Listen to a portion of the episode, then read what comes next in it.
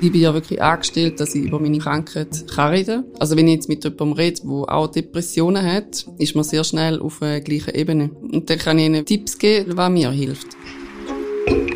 Da ist der Podcast Kulturzyklus Kontrast von der Ostschweizer Fachhochschule.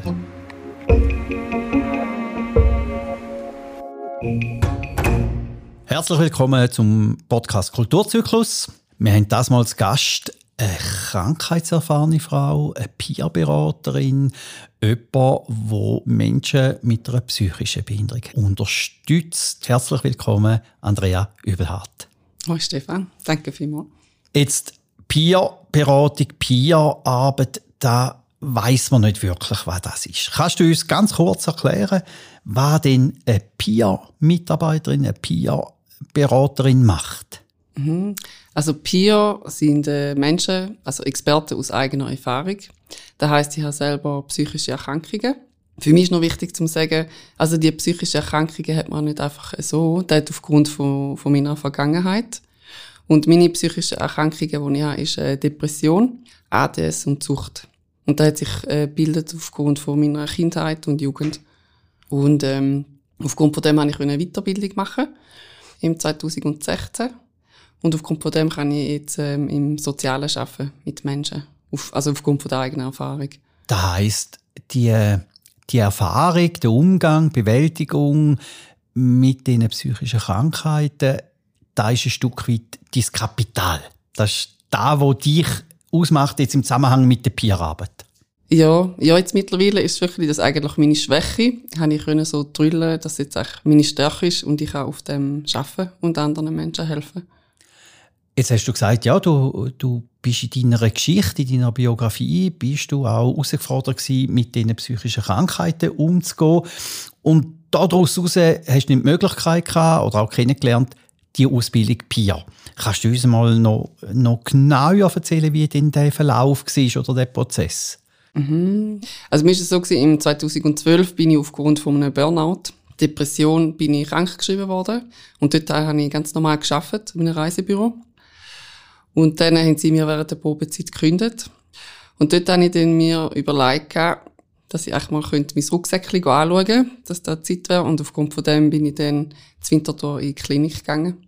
Und Rucksäckchen anschauen heisst was? Also das überlege ich mir wie, ja, du machst den Rucksack auf, also du wirst mhm. dir bewusst, der, der wird mhm. schwerer mhm. und schwerer, du machst den auf. Und was hast du denn in dem Rucksack entdeckt? Ähm, mir ist dann wie so bewusst worden, dass ich all die Jahre dass ich mich auch immer zugedeckt habe mit Schaffen, Schaffen und Weiterbildungen.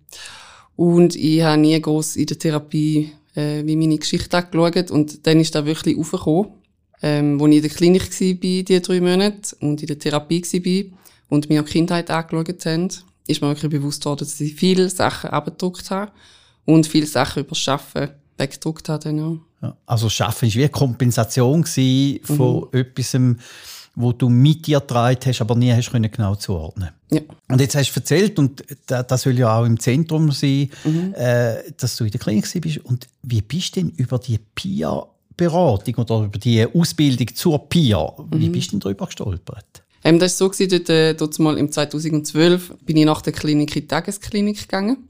Und dann haben sie dort mal von den Peers erzählt, dass es eben Peers gibt, die selber psychisch erkrankt sind und ähm, dass sie nachher auch dort in den Kliniken oder im betreuten Wohnen arbeiten. Und ich habe das immer sehr spannend gefunden. Weil dort als ich selber in der Krise war, hätte ich mir gewünscht, dass jemand dort gewesen wäre und mir gesagt hat, hey, Andrea, irgendwann wird es mal wieder besser oder mich kommt daraus raus. Ich habe dann aber gewusst, dass ich noch zu wenig wie stabil war und habe dann da wie so ein bisschen auf die Seite geschoben. Und dann ein paar Jahre später, im 2015, ist dann da wieder wie so zu mir gekommen. Also sind dann mehrere Leute zu mir gekommen und haben gefunden, wegen dieser Peer-Ausbildung, ob denn da nichts wäre für mich zu machen. Und dann hast du dich entschlossen, also du hast gar nichts von dem aus, auf einmal die Stabilität gehabt, um diesen Schritt zu machen. Mhm. Jetzt ja. erzähl du uns mal noch, was ist denn und was lernt man in dieser Ausbildung zur PIA? Ähm, also es ist so, die geht ein Jahr, die PIA-Ausbildung. Und ich habe zuerst gedacht, das ist für mich ein so eine Langzeittherapie. Weil es geht darum, so das erste halbe Jahr tut man so reflektieren. Äh, wo sind Krisen gewesen, wie ist man rausgekommen. Und das zweite halbe Jahr geht dann wiederum, wie schafft man mit Menschen, die psychisch erkrankt sind, Also in sozialen Institutionen oder ähm, ja, wie kann man sich im, im Sozialen einbringen.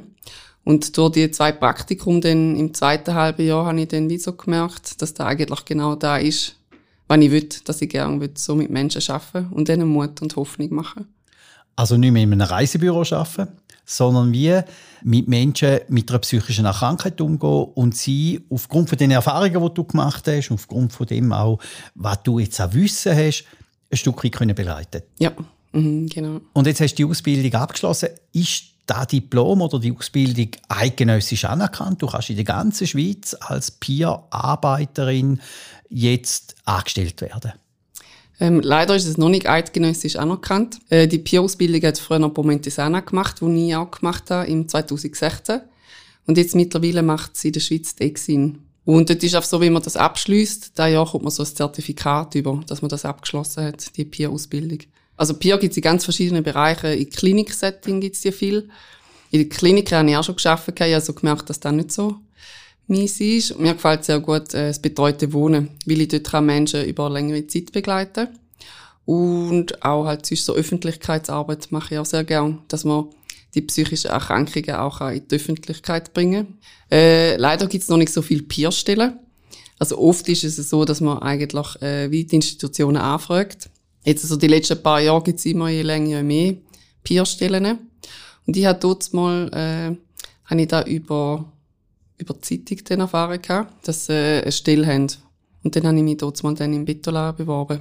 Und das ist was für eine Organisation? Dass die so eine Stelle kennt und die jetzt mhm. angestellt haben, dass jemand, der eine psychische Krankheit oder die Erfahrung mit einer psychischen Krankheit hat? Ähm, sie haben sich sehr interessiert äh, mit Recovery. Also Betola schafft ja auch lösungsorientiert. Und das ist sehr nah. Also für mich ist es eigentlich genau das Gleiche wie Recovery. Und ähm, vor mir hat es schon eine Peer-Arbeiterin dort gehabt. Und dort konnte ich noch eine Videostelle übernehmen.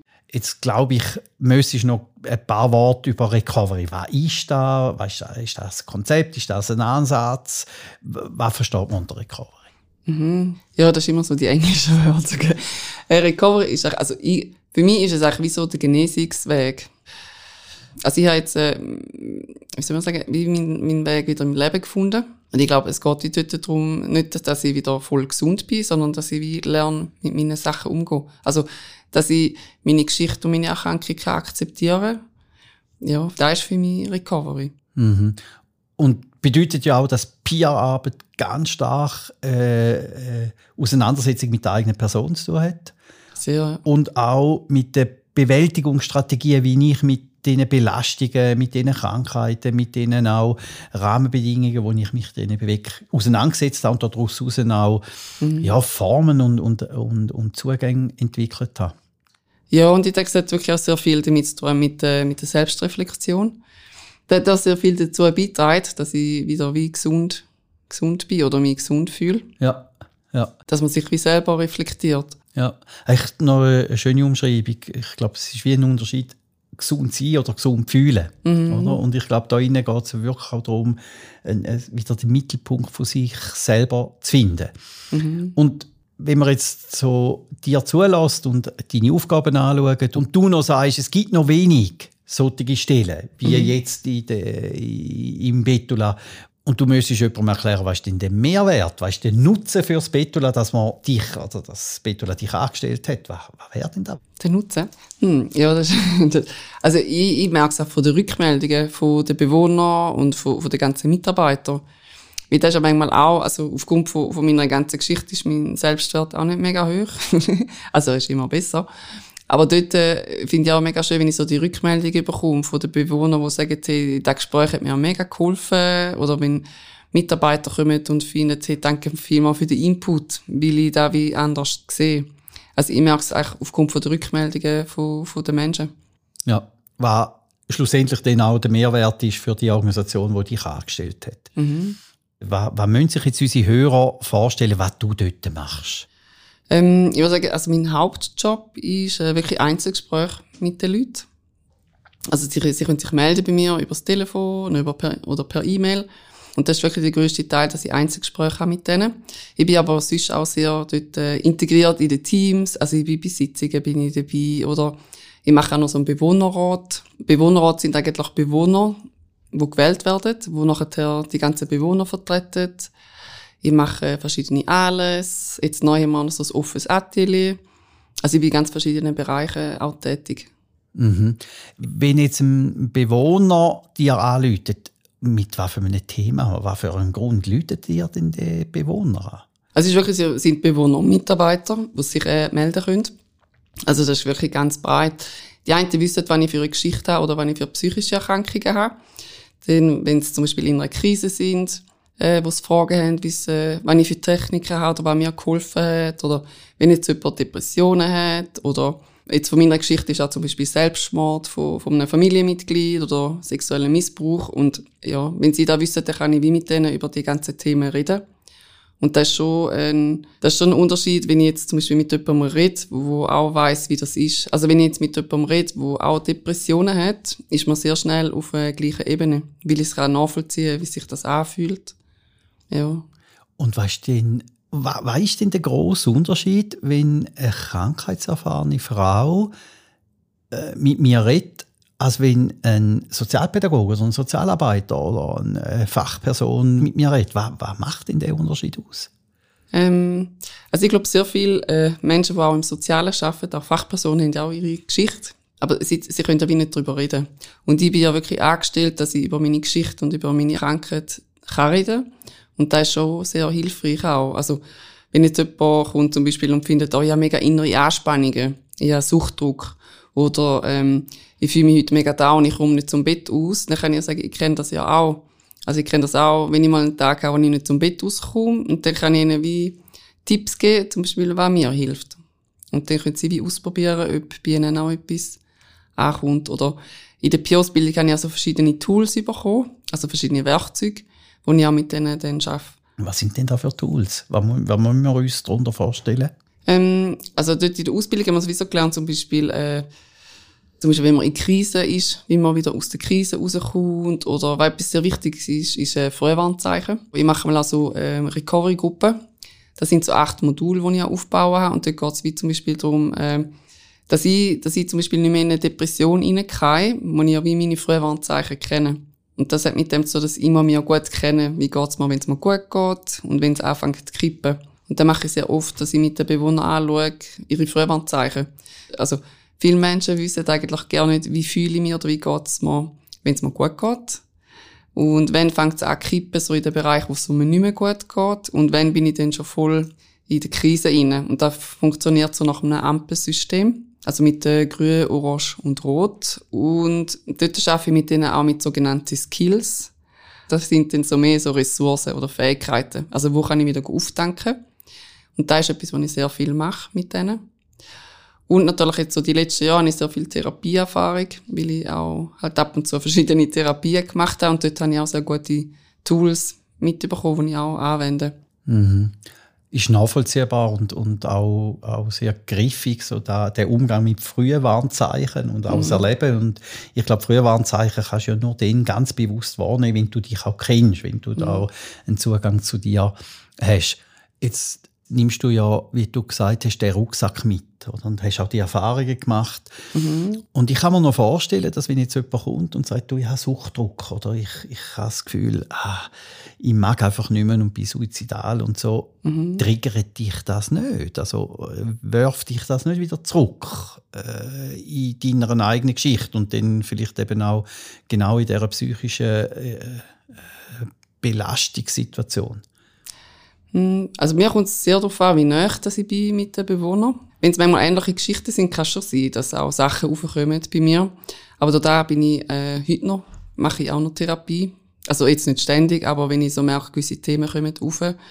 Ja, und ich kann auch, wenn ich mit den Bewohnern rede oder mit den Leuten, kann ich auch sagen, schau, da geht mir auch sehr näher, weil ich es ja wie auch selber kenne.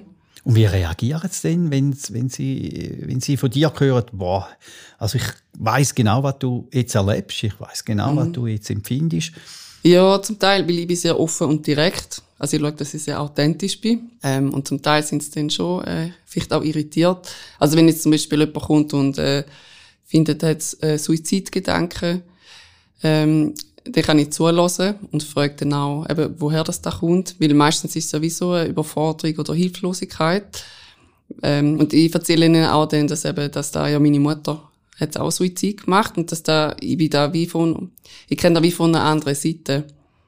Also mhm. ich weiß dann, was da kann hinterlassen mit, mhm. äh, mit den Familienmitgliedern. Mhm. Und ich probiere dann auch da zu sagen, ich verstehe, dass es manchmal Situationen gibt, wo es vielleicht nicht so einfach ist im Leben. Und ich probiere ihnen auch zum aufzeigen, was er machen mit den Hinterbliebenen dann. Mhm. Kannst du unseren Hörern mal so erzählen, was so ein, so ein Highlight war von einer solchen Beratung oder von einer Beziehungsgestalt, wo, wo, du sagst, hey, genau darum mache ich die PIA-Arbeit, genau darum äh, ist da auch ein Stück meine Herzensangelegenheit.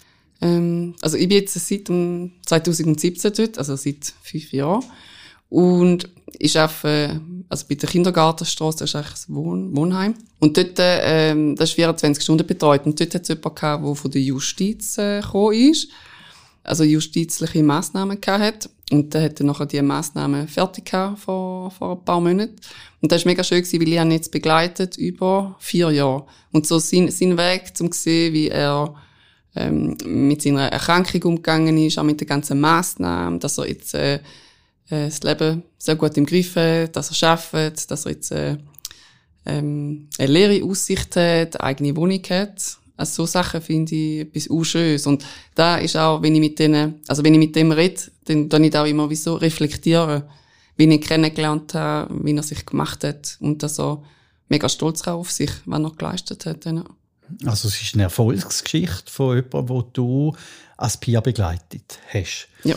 Jetzt äh, weiß ich von dir, dass du natürlich nicht nur im Beton angestellt bist, sondern auch verschiedene Standbeine hast. Mhm. Und ein Standbein ist deine ganz persönliche Peer-Beratung, die ich auch einen Flyer vor mir habe. Magst du noch etwas sagen zu dieser Peer-Beratung, die ja jetzt nicht mit der Organisation zu tun sondern wo du als Peer-Fachfrau oder als Peer-Expertin äh, anbietest? Ja, also ich habe eine Homepage www.peerberatung.com und dort habe ich auch alle Angebote auch drauf. Äh, ich biete Einzelgespräche an.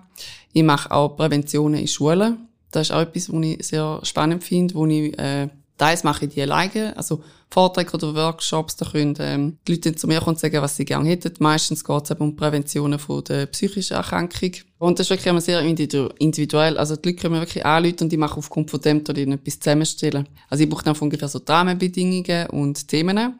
Und ich gestalte das auch immer sehr gerne äh, abwechslungsreich. Also wo, wo ich auch die Leute einbeziehe. Wo ich eben zum Beispiel auch mit denen anschaue, wo früher waren Zeichen, wie kann man die erkennen.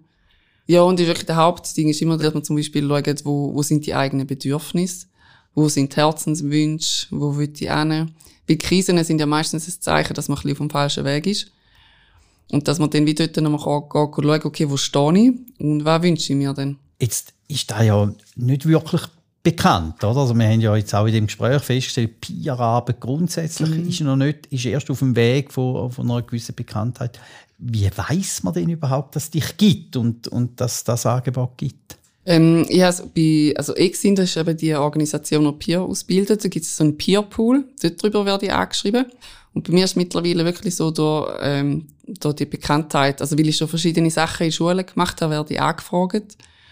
Ähm, jetzt zum Beispiel im Oktober kann ich auf Rapperswil, das ist dann ein Vortrag, den ich dort mache, was für Fachpersonen ist. Drei bis 400 Fachpersonen. Fachpersonen aus welchem Bereich? Ähm, Schule, Kindergarten, Sozialpädagogik. Okay. Also das Thema ist Depressionen, Angst und Zwänge. Und dort werde ich so machen, weil Depressionen und Angst, das decke ich selber ab. Und jetzt habe ich in Betula einen Bewohner gefragt, der Zwänge hat, über, über Lust hat, um das mit mir dort zusammen zu machen. Und jetzt hat man heute zugesagt, dann freue ich mich auch schon sehr drauf. Also hochspannend, mhm. nämlich Perspektive von jemandem, der das schon mal erlebt hat. Mhm. Und das wäre ja so wie eine Form, wo du auch immer sagst, Augenhöhe. Oder? Genau, da finde ich etwas am wichtigsten, die Augenhöhe und ist auch äh, Hilfe zur Selbsthilfe. Ja. Und dort ja. geht's, also es geht da wirklich darum, ist etwas anderes, lese ich zum Beispiel in einem Buch, was Depressionen ist, oder kann ich es vom, von meinem Erlebten erzählen? Jawohl. Und jetzt hast du schon zweimal gesagt, der Exin. Kannst du noch etwas sagen zu Exin? Was, mhm. was steckt hinter dem? Mhm. Also es gibt Exin Deutschland und Exin Schweiz. Und das ist ein Verein, wo die ganze Peer-Arbeit äh, aufbauen hat, da auch in der Schweiz und wo jetzt eben die Peer-Ausbildung auch anbieten Also das, ist, das ist der Verein und der setzt sich so zusammen, das sind Fachpersonen und Peers. Da kommen jetzt einen Auftrag über, der es weiterleitet oder zum Beispiel, wenn man die Peer-Ausbildung macht, braucht es ja auch Trainer. Dann gibt es auch Peers, die nachher die Trainerausbildung in Deutschland machen, die nachher wieder dort angestellt werden. Und daraus heraus äh, gibt es ja im Kanton St. Gallen und wird vom Amt für Soziales unterstützt. Mhm. Unabhängige Peerberatung im Kanton St. Gallen heißt das. Mhm, genau. Kannst du noch etwas da dazu sagen? Also, was passiert denn da und, und mhm. wer kann sich jetzt da melden? Mhm. Also, das ist ganz neu. Da bin ich jetzt seit zwei, zwei drei Wochen bin ich jetzt dabei. Der Kanton St. Gallen hat den Auftrag gegeben, der EXIN, dem Verein, dass man die Kurzgespräche anbieten können. Und das ist jetzt so ein Pilotprojekt, wo äh, einerseits sind mehrere Leute von der Exin dabei, äh, Fachpersonen und dann sind wir äh, Peers, die jetzt da miteinander aufbauen, mit, ganzen, mit Konzept schreiben, mit Homepage. Und dort können wir jetzt eben eins bis sechs Gespräche anbieten, die eine Stunde gehen, wo sich die Leute können, äh, melden Und dort spielt keine Rolle, ob man jetzt bei der IV ist oder nicht, oder ob man jetzt eine Diagnose hat oder nicht. Dort geht es einfach darum, Leute, die es nicht so gut geht, wo die Krise sind, können dort anrufen und können fragen, ob sie dürfen eine Peer-Beratung haben. Und da wird jetzt, also das ist so ein Projekt, das jetzt wird laufen und wenn das Anklang findet, wird das der Kanton St. Gallen dann implementieren. Und da kann sich jetzt jeder melden, wo, wenn das Leben mal schwierig wird, wenn es, wenn es eine mhm. herausfordernde Situation ist, mhm. wo ich nicht äh, kann mit dem umgehen wenn mhm. ich einfach Sorgen habe, wenn mich etwas belastet. Also ich muss nicht einfach eine psychische Krankheit haben und ich muss schon gar keine Diagnose haben, sondern ich habe einfach das Gefühl, wenn ein Druck da ist, wenn ich, wenn ich wirklich nicht mehr weiter weiß, kann ich da, äh, mich da melden. Ja, also jetzt auch dort noch ein paar, die ich begleite. Und dort ist zum Beispiel jemand, ähm, ist wie aus der Klinik rausgekommen und hat nicht gewusst, was sind die nächsten Schritte, was sie genau sollen machen Oder vielleicht bei jemandem geht es wieder um, wo jetzt gerade eine Krise hat, wo nicht weiss, äh, ja, soll ich Therapie oder einfach, wenn man so Fragen hat. Mhm. Und da wird jetzt nicht nur lanciert vom Kanton St. Gallen, sondern da wird auch finanziert. Ja, also für die Leute, die da nützen, ist es bis jetzt noch kostenlos. Aber es wird dann so sein, ich weiß jetzt nicht mehr genau, an welchem Monat, aber dass sie wie einen Eigenbeitrag von 5 Franken mhm. äh, dazu leistet. Aber mhm. sonst ist es kostenlos. Ja. Mhm. Wenn wir jetzt noch mal so einen Schritt, wenn wir gehört hey, Bierberatung als Andrea Übelhardt, du bist in der unabhängigen Bierberatung Kanton St. Gallen, du bist angestellt von einer sozialpsychiatrischen Station, von Betula. Mhm. Ist das nicht einfach wahnsinnig viel, wo, wo man dann denkt, boah, wie macht die Frau das? Mhm. Also ich arbeite jetzt in Bittola arbeite ich 60 Prozent und jetzt eben dort, äh, sonst mache ich die anderen Sachen mache ich stundenmäßig. Also wo ich eben auch noch dann im Förderung, dort baue ich auch noch Peerarbeit auf. Aber ich schaue schon, dass ich zeitlich, dass ich genug Zeit habe für mich und dass ich nicht äh, über mein Pensum ausgehe, wo mir gut tut. Und eben da mit der Selbstständigkeit oder da kann ich alles selber planen. Mhm.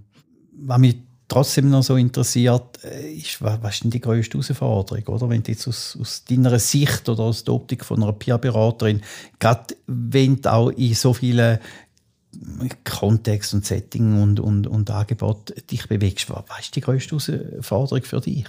Also schon die ganze Planung und das Zeitmanagement, würde ich sagen, ja.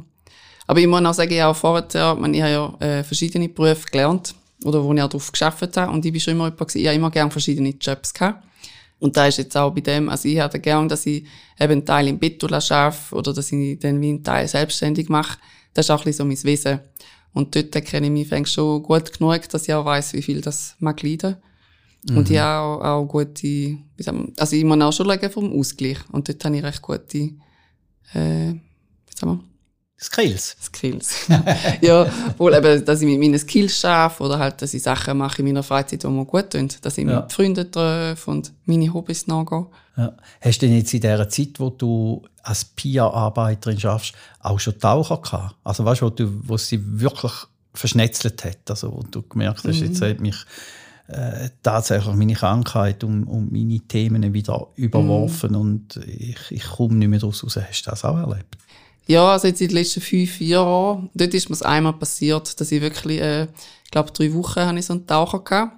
Aber dort äh, habe ich wirklich können anrufen und sagen, wie es mir geht. Also, dass das auch psychisch ist. Und dort habe ich dann wirklich können die drei Wochen für mich nehmen und dann auf meine Sachen wieder anwenden oder Therapie, wo ich mich dann wieder können fangen ja. Und das ist natürlich dann auch, wenn ich nebenbei noch so Traumatherapie gemacht habe, dort ist dann schon noch viel aufgekommen. Ja. Mhm. Ich, ich frage mich einfach, es steht ja so im Zentrum, oder? Mhm. Im beruflichen Leben, im Privatleben. Mhm. Bist immer du als Person mit deinen Ressourcen, mit deinen Anforderungen im Zentrum. Mhm. Wirst du dir da nicht manchmal auch genug? Also brauchst du manchmal Abstand von dir selber? Mhm. Ja, aber ich glaube, da habe ich gute Hobbys. Also dann tue ich mal malen oder gehe in den Wald oder gehe wandern oder treffe mich mit Leuten oder mache Sport. Ja. Also das ist schon auch wichtig, dass es nicht immer um die gleichen Themen geht. Ja. ja. Und das sind ja dann, meint ich oder denke ich auch, die, die Zugänge und die, die Möglichkeiten, mit dem umzugehen, wo du weitergibst an die Bewohner oder die, die, die Rat suchen. Mhm. Also das, ja. das Wichtig, wenn ich auch noch darf sagen, darum ist es auch wichtig, also wenn ich ein Gespräch habe mit den Leuten, sicher sind es Themen, die schwer sind oder wo einem auch mitnehmen, ein gewisses Stück weit. Darum ist auch immer wichtig, also ich schaue auch in den Gesprächen, dass ich dann den Fokus auf gut gelingens, also weißt du, gut gelaufen, wo sind die Stärken, also da schaue ich auch in den Gesprächen. Mhm. Also so da, wo du gesagt hast, der lösungsorientierte, ressourcenorientierte, auch Such, wo funktioniert, wo ist erfolgreich äh, etwas verortet und nicht immer auf dem Defizit, nicht immer auf dem, auf dem mhm. nicht gelingenden äh, drauf sein. Mhm. Äh, Hast denn du das Gefühl, und jetzt auch, wenn du uns sagst, du bist noch in anderen Organisationen, wie jetzt im Förderraum dran, mhm. mal die Peerarbeit ein Stück weit zu lancieren und da auch einen, Austausch pflegen, allenfalls sogar etwas können zu entwickeln. Mhm. Hast du das Gefühl, da kommt immer mehr? Oder ist es eher äh, so eine Randerscheinung? Oder ist da ein Teil von der Entwicklung, die kommt? Also das, so wie ich es jetzt beobachte, in den letzten paar Jahren, ist das so eine Entwicklung, also zukunftsorientiert. Also ich sehe, ich habe schon verschiedene, ich habe schon bei der Mansio habe ich ja schon Peerarbeit einen Teil aufbauen. Und ähm, ich merke, je länger je mehr im betreuten Wohnen kommt da. Und ich denke auch, weil momentan Psychiatrien sehr überfüllt sind. Also ich finde es zum Teil sehr tragisch, halt, weil es gar keinen Platz mehr hat für Leute, die wirklich in Not sind. Und ich glaube, da mit den Peers wird, äh, ja, es wird ein sehr guter Zusatz sein. Oder wie eigene, manchmal wollen ja Kliniken auch ein bisschen wegkommen von dem Stationären dass die Leute wie daheim sein und nicht aus dem Alltag rausgerissen werden.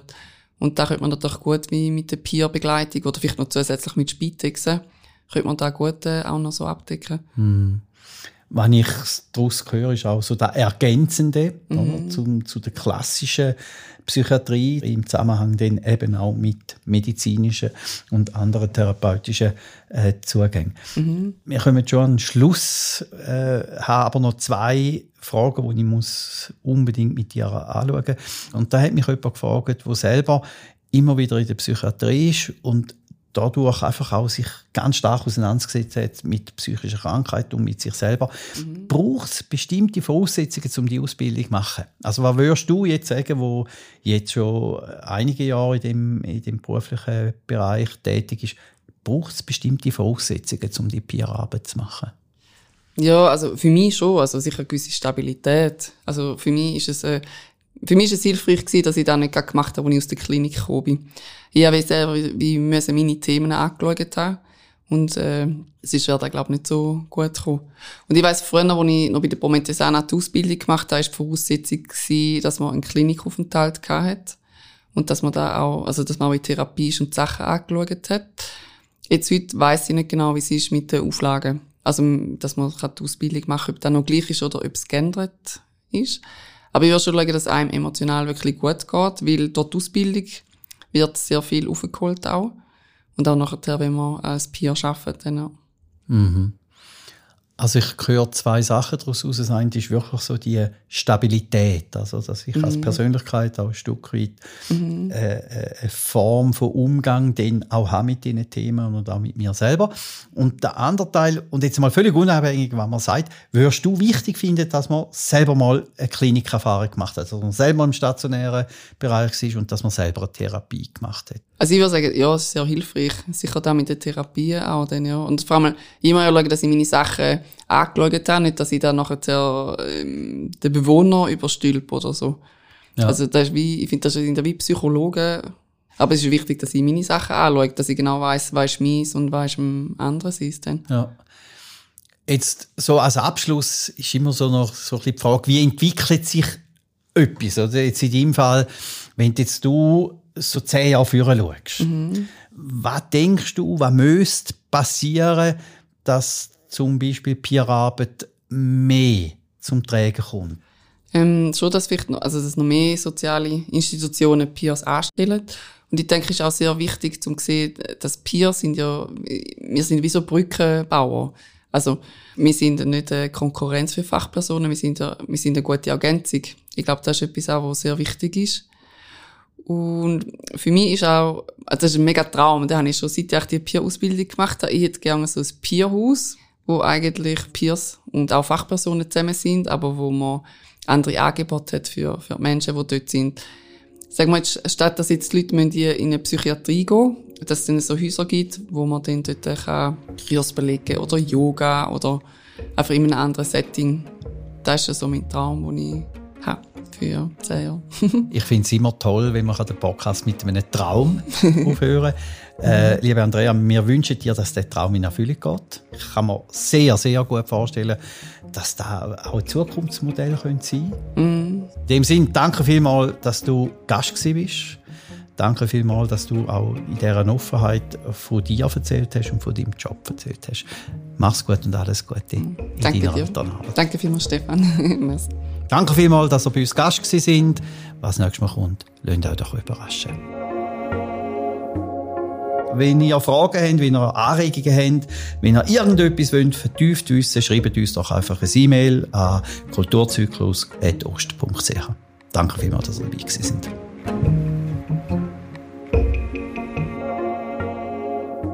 Der Podcast Kulturzyklus wird ermöglicht von der Ostschweizer Fachhochschule, wird unterstützt von Redline, produziert von drei Tagen.